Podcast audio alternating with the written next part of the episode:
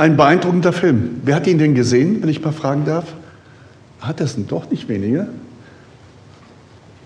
Aber für die, die es eben nicht gesehen haben, war es mir wichtig, die Szene nochmal zu zeigen und nochmal darauf einzugehen, auf, den, auf die Sinnhaftigkeit dieser Szene, die uns mit diesem Film verbindet.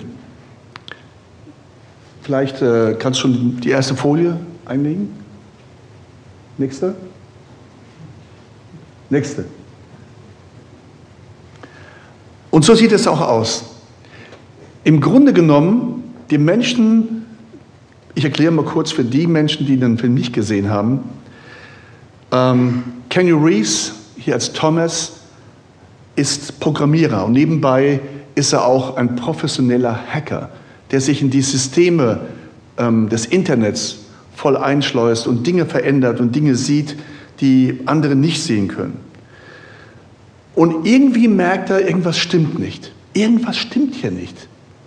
Und auf einmal wird das Gefühl zur Gewissheit, als die Hackerin Trinity, Dreieinigkeit. Verwundert euch nicht über ganz viele Namen, die hier erscheinen. Neo wird als der Messias später gesehen, der Erlöser. Trinity, die Dreieinigkeit, die alles in sich vereint. Morpheus, aber nicht aus der Unterwelt, sondern aus dem Versteck eher. Und alle treten in diesem interessanten Film auf. Und am Ende oder am Anfang steht die Frage, möchtest du die Wahrheit wissen oder möchtest du lieber versklavt bleiben?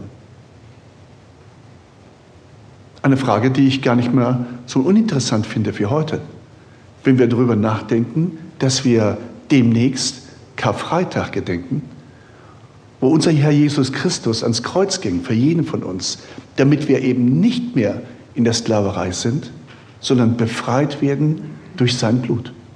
Punkt. Und dies hat zur Folge, dass er sich der Marktrix natürlich zum Feind macht. Und wisst ihr, im Nachhinein, 25 Jahre später, nachdem dieser Film gelaufen ist, macht mir das schon ein bisschen Sorgen, wenn wir mit ähm, äh, der, ja, wie soll man sagen, mit der ähm, Intelligenz von Rechnern auf einmal lernen müssen, demnächst, ja, die nämlich selbstständig agieren und denken. Und in diesem Fall ist es auch so, denn die Welt der Matrix, die Welt der Matrix ist eine Welt, in dem nur noch die Computer das Sagen haben und die Menschen sind versklavt. Und alles das, was, was man sieht, ist Illusion. Es ist nicht die Wahrheit. Alles, was du in dieser Matrix siehst, ist Illusion. Und es ist heute nicht viel anders. Wie können wir Menschen erklären, wer Jesus ist und was er für uns getan hat? Die halten uns ja als Christen für Illusionisten. Und was ist die Wirklichkeit? Unsere Welt oder es gibt ja noch, wie gesagt, gibt es noch die Frage, gibt es noch eine Parallelwelt neben der, die wir jetzt gerade erleben? Und in diesem Film entscheidet sich Kenny Reeves für die rote Pille und für die Wahrheit. Und ich glaube, das steckt ganz tief in uns drin, dass jeder von uns eins wissen möchte. Was ist die Wahrheit? Doch ist es wirklich eine reale Welt? Gibt es diese unsichtbare Welt wirklich? Und wenn ja, welchen Nutzen bringt uns diese Erkenntnis? Vielleicht nochmal die nächste Folie. Wir sehen hier zum Beispiel Engel, Dämonen, Geister, Himmel, Hölle in einem wunderbaren Gemälde. Und alle diese Dinge sind ja Teile einer unsichtbaren Welt einer Parallelwelt. Andererseits gibt es laut Experten und Erfahrungen immer wieder Erscheinungen, von denen wird berichtet und die durchaus glaubwürdig sogar sind für, für manche, auch für die Wissenschaft übrigens. Und Menschen berichteten in den letzten Jahrhunderten immer wieder von Erscheinungen. Zwei Erscheinungen hatten wir 1421 zum Beispiel und eine 1917. Nächste Folie. Hier sehen wir nämlich zum Beispiel auf der linken Seite, auf der rechten Seite Jeanne d'Arc, die 1421 diese Eingebung hatte durch eine Erscheinung, die ihr sagte, dass sie das besetzte Frankreich befreien sollte, zumindest mal der Landstrich. Und das tat sie dann, und zwar noch erfolgreich. Das Ende war leider, dass sie als Ketzerin am Scheiterhaufen landete. Oder 1917, ich hatte mir gerade vor kurzem diesen Film mal angeschaut, wo die drei Kinder in Spanien diese Erscheinung von Fatima hatten. Die katholische Kirche hält diese Erscheinung plus 14 andere für absolut glaubwürdig und sie glauben, dass dort eine Erscheinung war. In diesem Fall die heilige Maria oder die heilige Jungfrau des Rosenkranzes, die sie gesehen haben sollen. Kann aber auch eine Engelserscheinung gewesen sein. Und wir brauchen nicht auf irgendeine Kirche zu gucken. Ich denke, es gibt ganz viele Menschen, die ganz besondere Erscheinungen haben.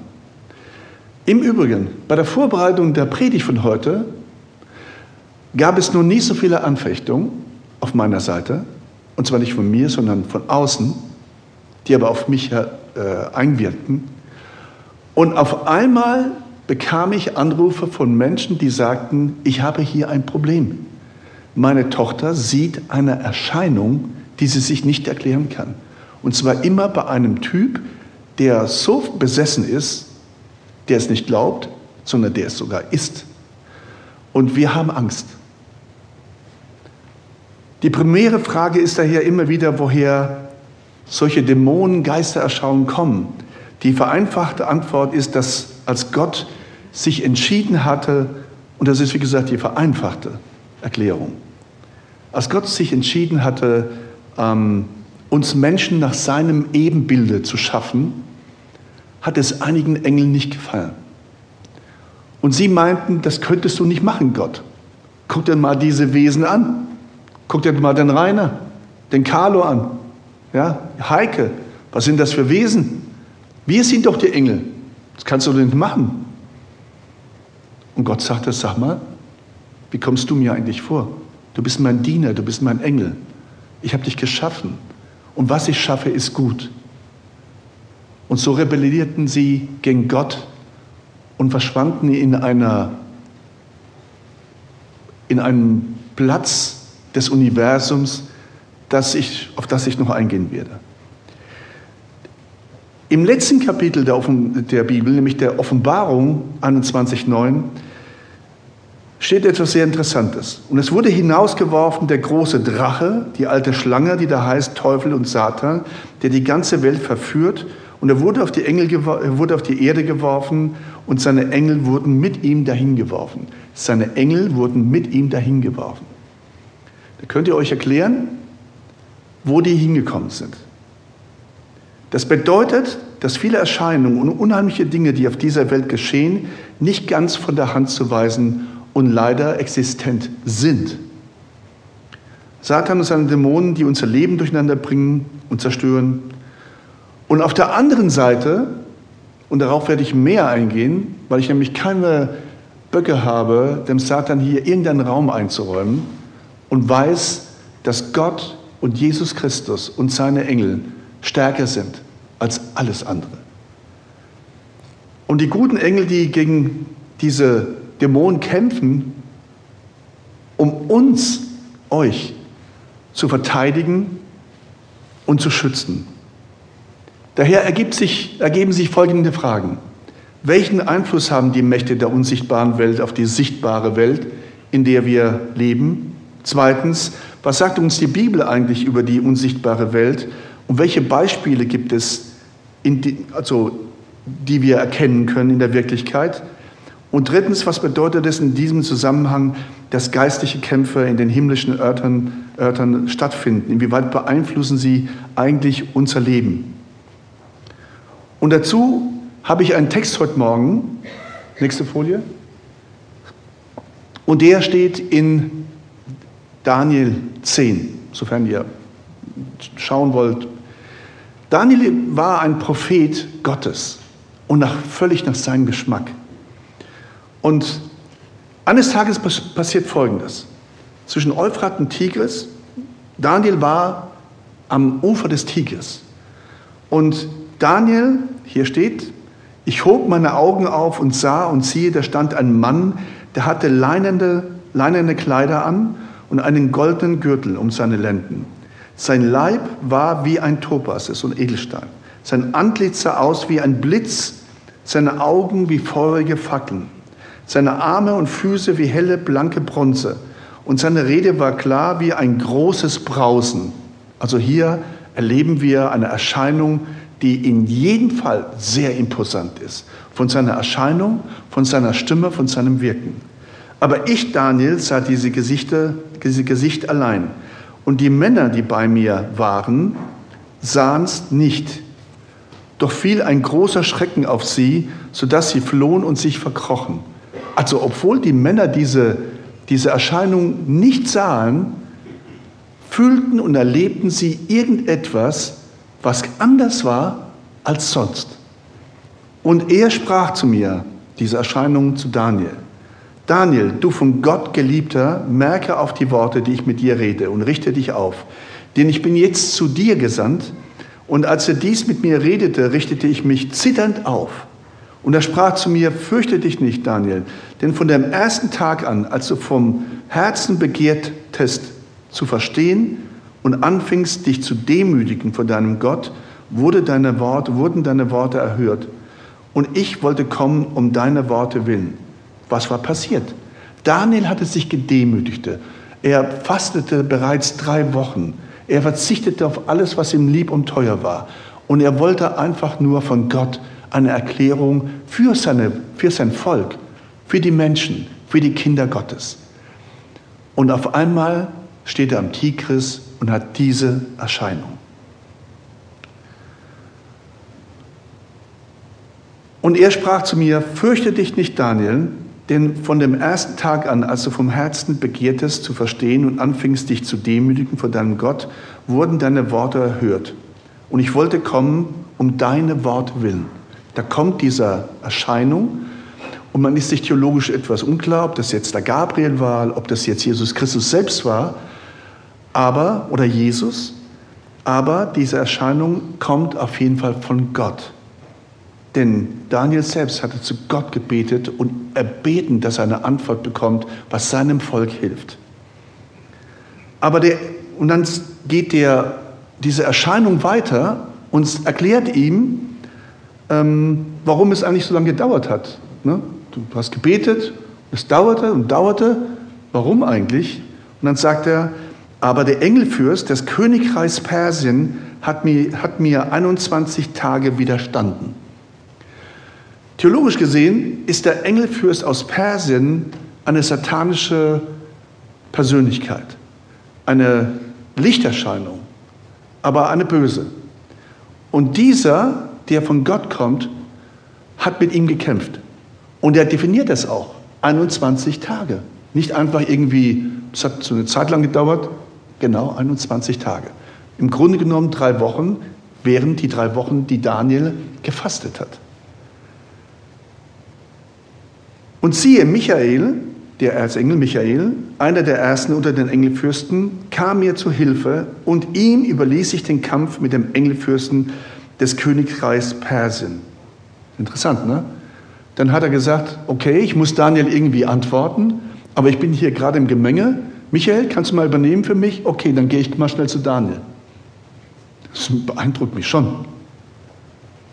Nun aber komme ich, um dir Bericht zu geben, was es deinem Volk gehen, wird am Ende der Tage, denn das Gesicht gilt erst in ferner Zeit. Das heißt, es geht hier um eine Zukunftsvision, die Daniel von dieser Erscheinung bekommt. Und er sprach, weißt du, warum ich zu dir gekommen bin? So, weißt du das? Aber jetzt, sagt er dann, muss ich wieder hin mit dem Engelfürsten von Persien kämpfen, also die Erscheinung Gottes gegen den Teufel. Und wenn ich das hinter mich gebracht habe, siehe, dann wird der Engelfürst von Griechenland kommen, eine weitere satanische Persönlichkeit, eine Erscheinung, die sich schon mal in die Reihe gestellt hat, um mit diesem Engel zu kämpfen. Doch zuvor will ich dir kundtun, was geschrieben ist im Buch der Wahrheit, und es ist keiner, der mir hilft gegen jene, außer eurem Engelfürsten Michael.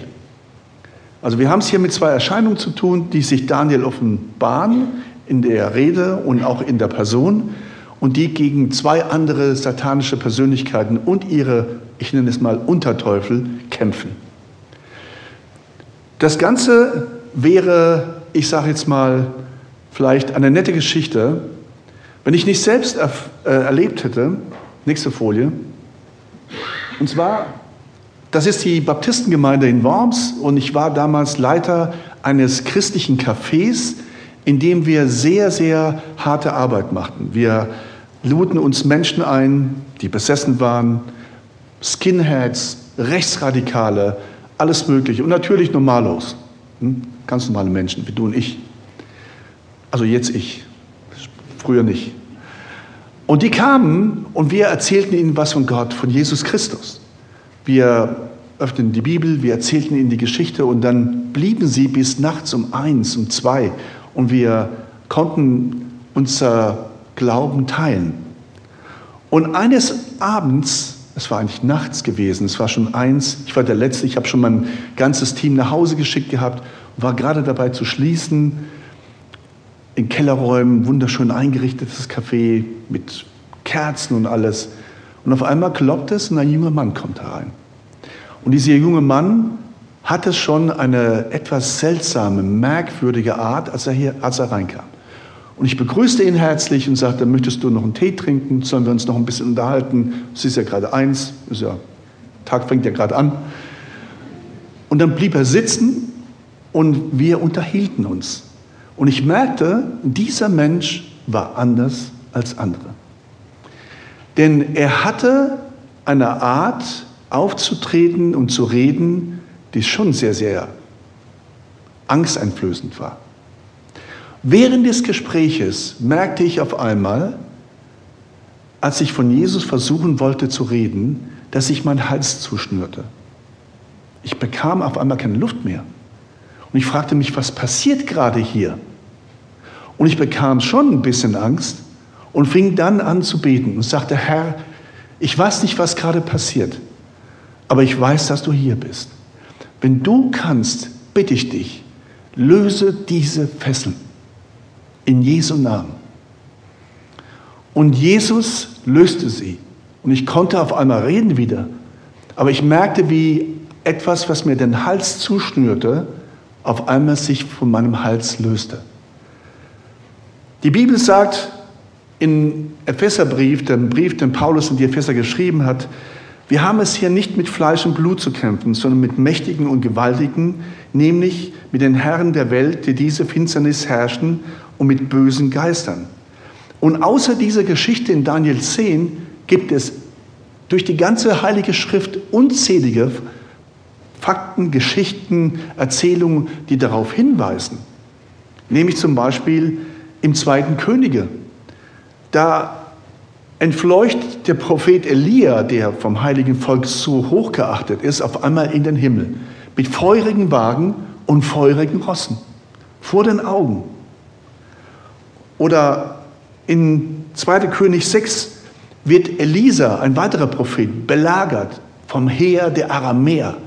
Und die wollen ihn an den, ja, an den Kragen, die wollen ihn nehmen und die wollen ihn töten. Und was passiert? Elisa ruft Gott an. Und auf einmal lagert sich um dieses Heer, um ihn herum, vor diesem Heer, ein Heer von feurigen Wagen, Speeren, Kriegern, die alle eine Engelserscheinung waren. Könnt ihr im zweiten Könige 6 nachlesen. Und der Diener sagt voller Furcht zu ihm, Elisa, unser Prophet, was sollen wir denn tun? Wir stehen hier in Todesgefahr. Und Elisa sagt, Gott öffne ihm die Augen, damit er das sieht. Und für kurze Zeit öffnet ihm die Augen und der Diener selbst kann sehen, wie auf einmal dieses Heer um ihn gelagert, ihn verteidigt. Das Ende der Geschichte ist, die werden sozusagen hinters Licht geführt. Das Heer wird woanders hingeführt. Elisa bleibt am Leben und der Diener natürlich auch. Und das ganze Volk auch. Und wir wissen nicht genau, wer hier mit wem kämpft, außer dass wir wissen, dass es eine Situation ist, die auch in diesem Moment, auch hier in dieser Stadt, vielleicht bei uns hier sein kann. Deswegen beten wir ja Gott erstmal an und bitten ihn, dass er hierher kommt und dass er uns verteidigt, sodass wir hier in seinem heiligen Namen diesen Gottesdienst machen können. Aber wir kennen an dieser Geschichte auch, dass es diese Kämpferengel gibt. Nächste Folie. Und viele denken, so sieht ein Engel aus. Ja? Der Alois, der Gepäckträger vom Münchner Hauptbahnhof, der in der Himmelpforte steht und sagt, Luja Sorgi, ne? Amos Willi, komm mal, ne? Und viele haben solche plastischen Vorstellungen von Engeln und die passen gerade so schön, vielleicht in die Fastnachtszeit, keine Ahnung was. Nächste Folie. Und die anderen haben eine Vorstellung von pausbäckigen Engelchen, die ganz nett anzusehen sind. Das sind ja auch knuffig. Und die immer mit dem bösen Engelchen dann streiten. Ne? So links, rechts, hey, lass den Carlo in Ruhe, der will jetzt gerade predigen. Nee, ich habe keinen Bock drauf, ich mache jetzt was anderes. Ja? Aber darum geht es nicht. Es geht hier um einen Kampf, der genau in dieser unsichtbaren Welt um uns Menschen stattfindet. So wie bei Matrix. Die merken es nicht, aber es ist da. Ein Engelfürst ist also ein Anführer von Engeln, der aus Persien oder aus Griechenland, und genauso könnte es ein anderes Land sein, und diese kämpfen auch gegen uns, gegen dich, um es mal ganz klar zu sagen. Und durch den Tod am Kreuz hat Jesus Satan besiegt. Das gedenken wir an Karfreitag. Jesus ist der Sieger über den Tod und über den Teufel. Das heißt also, Jesus ist die Formel oder die, die Begründung, dass wir unter den Siegern sein dürfen. Wenn wir ihn annehmen, wissen wir uns von ihm geschützt, gehalten und dann kann uns nichts anhaben. Und was immer der Teufel oder der Satan oder dämonische Mächte versuchen, uns zu tun, Jesus ist vorher da. Und der Ratschluss Gottes wird zur Ausführung kommen. Diese Gewissheit ist tief verwurzelt. Das heißt, egal was Satan plant, egal was die Dämonen machen, es wird nichts passieren, solange wir auf Jesus Seite sind. Der Plan Satans, auch Diabolos, der Durcheinanderbringer genannt, ist es, die Menschen und deren Ordnung durcheinander zu bringen, damit wir am Ende von Gott abkommen und Gott anklagen. Wie oft habe ich in diesen Tagen, in diesen letzten Monaten und Jahren, in denen wir so viel erleben, gerade um uns herum in dieser globalisierten Welt, gehört, warum lässt Gott das zu? Carlo, du bist doch Christ. Warum lässt Gott das zu? Und ich frage immer, warum Gott? Er hat uns doch die Welt in die Hände gelegt. Er hat doch uns aufgefordert, diese Welt zu verwalten. Er hat uns die Kraft und die Macht gegeben, auf der Erde zu regieren und miteinander klarzukommen. In der Familie, in der Ehe, mit mir selbst. Manchmal kämpfen Menschen mit sich selbst. Das ist Verzweiflung pur.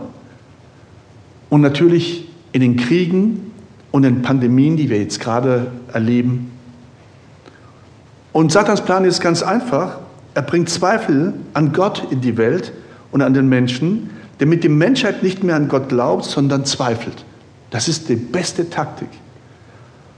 Und dann kommen so Fragen wie, oder Aussprüche wie, ja, wenn es Gott gäbe, würde er das nicht zulassen. Sowas kann ein guter und gütiger Gott nicht zulassen. Das kann ja gar nicht sein. Und es ist schwierig, etwas zu erklären, vor allen Dingen, weil wir Gott nicht verstehen können, weil wir Gott nicht begreifen können. Die Menschheit kann es nicht. Da gibt es ja dieses Standardwerk von C.S. Lewis, ähm, Dienstanweisungen für seine Unterteufel, um die Strategien des Satans besser zu verstehen. Und es war auch C.S. Lewis, der ähm, die, äh, diese Narnia-Geschichte ähm, ähm, als Drehbuchvorlage an äh, geschickten Filmemacher gemacht haben und man weiß, vielleicht kennt ihr noch diese Szene, wo diese Kinder Versteck spielen, sich in den Schrank verstecken und auf einmal der Schrank hinten aufgeht und eine ganz neue Welt wird entdeckt. Und jetzt schauen wir uns mal, Ich komme langsam zum Schluss. Die nächste Folie an. Da haben wir den Himmel, das ist unser Universum, in dem wir leben und dem wir uns jetzt gerade wahrnehmen. Wir haben zweitens den Kampfplatz der Engel und Dämonen, diese unsichtbare Welt, oder wie Neo das sagen würde, die Matrix. Und drittens haben wir die Herrlichkeit Gottes, in der wir eines Tages alle sein werden, die an ihn glauben und festhalten. Und so ähnlich ist es in dem Film Matrix dargestellt. Da gibt es neben dieser klaren Welt, wo Sie meinen, dass es eine klare Welt ist, eine unsichtbare Welt. Und 24 Stunden, sieben Tage kämpfen diese intellektuellen Maschinen gegen die Menschen. Sie haben sie versklavt. Und wie ist es bei uns?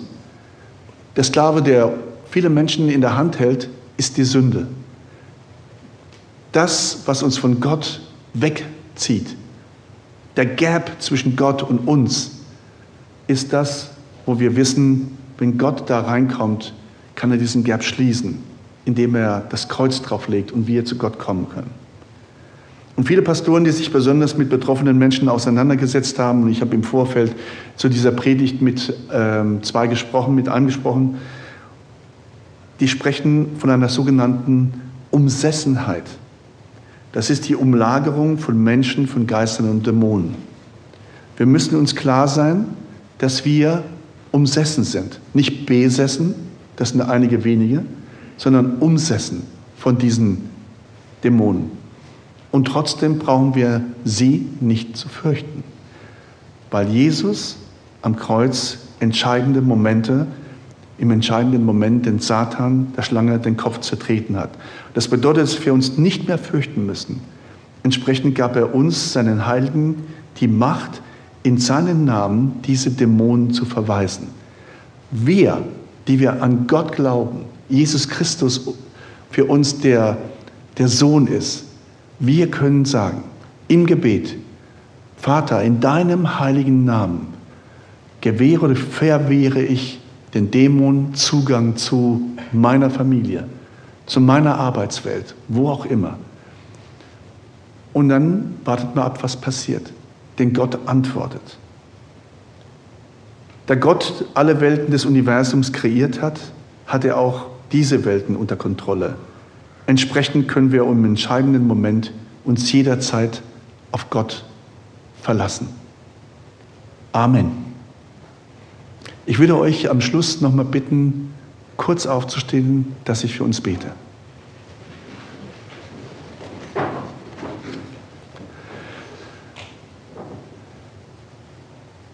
Himmlischer Vater, ich danke dir, dass wir hier Gottesdienst feiern können. Und zwar im Sinne von feiern, weil du auf diese Welt gekommen bist und in der unsichtbaren Welt gerade die guten Engel gegen die Bösen kämpfen. Du hast uns mit deinem Blut befreit von der Sklaverei der Sünde. Du hast uns frei gemacht. Jeden und jede, der dich angenommen hast, hast du befreit. Ich danke dir dafür und ich bitte dich so sehr, dass du die Familien, die Menschen, dieser Stadt und überall auf diesem Globus in diesem Moment die Hilfe gewährst, die sie jetzt gerade brauchen, die Gebete, die an dich gehen, erhörst und Frieden in diese Welt bringst, Kraft in diese Welt bringst für uns, damit wir den Menschen, die kraftlos geworden sind, helfen können. So bitte ich dich das in Jesu Namen. Segne uns damit. Amen.